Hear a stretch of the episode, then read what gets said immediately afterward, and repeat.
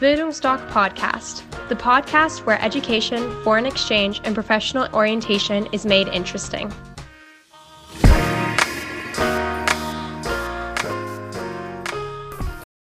Warum, liebe Eltern, ist das Highschool-Jahr die beste Investition, die Sie in Ihr Kind in jungen Jahren tätigen können?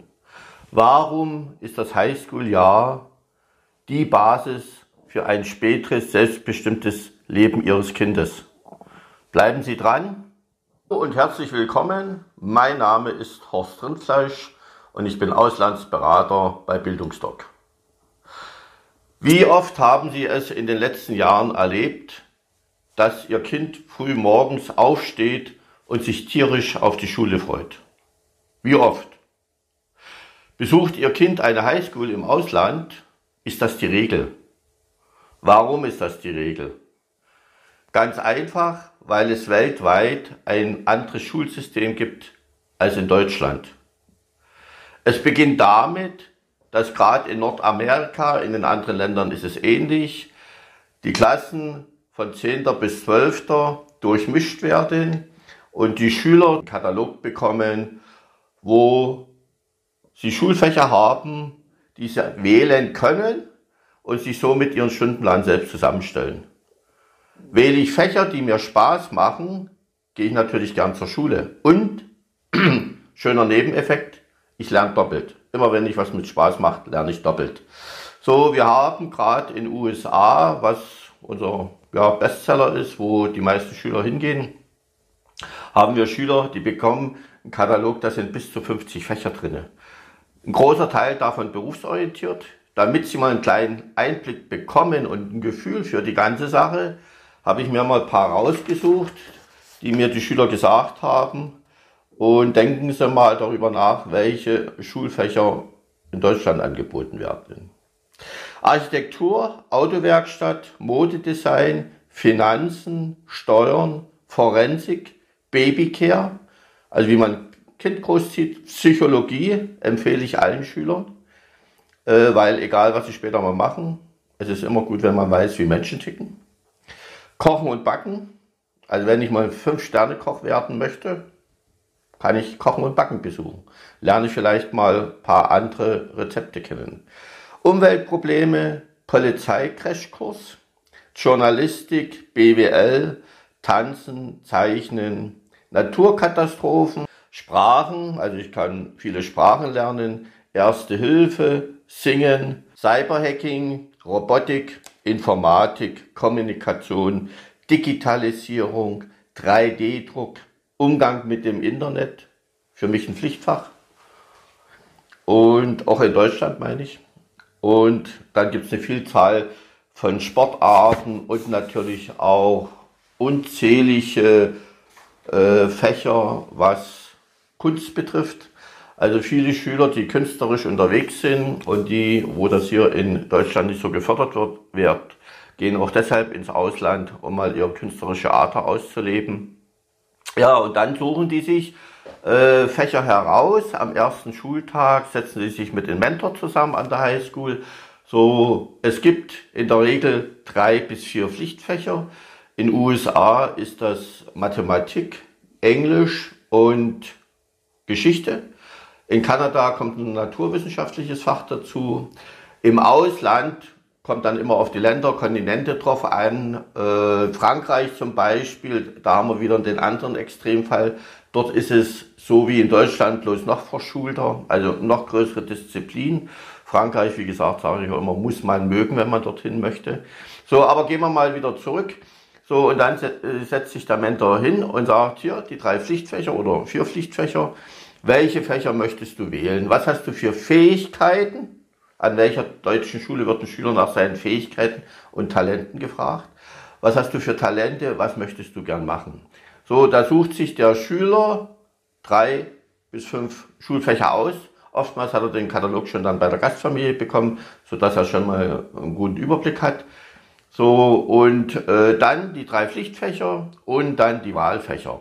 Damit wird der Stundenplan zusammengestellt. Das Schuljahr im Ausland ist in zwei Semester geteilt. Zwischendurch sind 14 Tage Ferien. Das ist auch etwas überraschend für Schüler, ist aber für sie negativ, dass es relativ wenig Ferien gibt im Ausland, also nicht so eine Vielzahl wie in Deutschland. So, und im ersten Semester hat er dann die Fächer. Wie gesagt, die Klassen sind durchmischt. Vorteil, ich lerne unheimlich viele Schüler kennen. So, und wenn ich im ersten Monat feststelle, das eine oder andere Fach ist doch nicht so, wie ich mir es vorgestellt habe, kann ich zu meinem Mentor gehen und sagen, hier hatte ich mir ein bisschen anders vorgestellt, würde ich gern abwählen. So, dann sagt er, was möchtest du dazu nehmen? Und dann wird das Fach oder nochmal zwei Fächer neu gewählt. Und dann hat der Schüler über das erste Semester diese Fächer.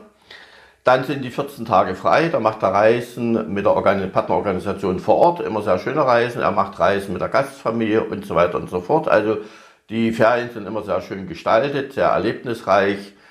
Und im zweiten Semester setzt sich der Mentor wieder mit den Schülern zusammen und sagt, hier, welche Fächer haben dir gefallen? Was möchtest du vertiefen? Also im zweiten Semester kann man dann vertiefen, dass man dann reingeht in den Stoff, in die, in die Tiefe. Und da empfehle ich, wie gesagt, Psychologie immer zwei Semester, weil wichtig, wie der Kopf tickt. Und dann sagen manche Schüler, das wäre vielleicht beruflich für mich interessant. Das möchte ich vertiefen. Oder ich möchte mich noch ein bisschen ausprobieren. Das würde mich nochmal interessieren. Das würde mich nochmal interessieren.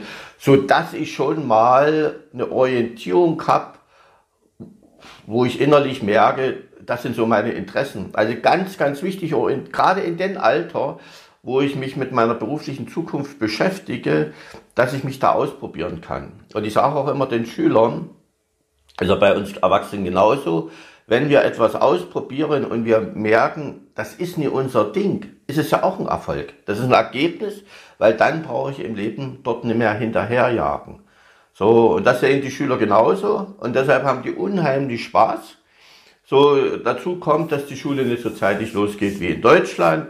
Um acht, viertel neun kommt der Schulbus. So, dann äh, bis um zwei, halb drei geht die Schule. Mittag wird Lunchpaket eingenommen, kriegen sie früh bei der, von der Familie mit. So, und dann beginnen gerade in Nordamerika die genialen Highschool-Nachmittage. So, wo man sich wieder ausprobieren kann.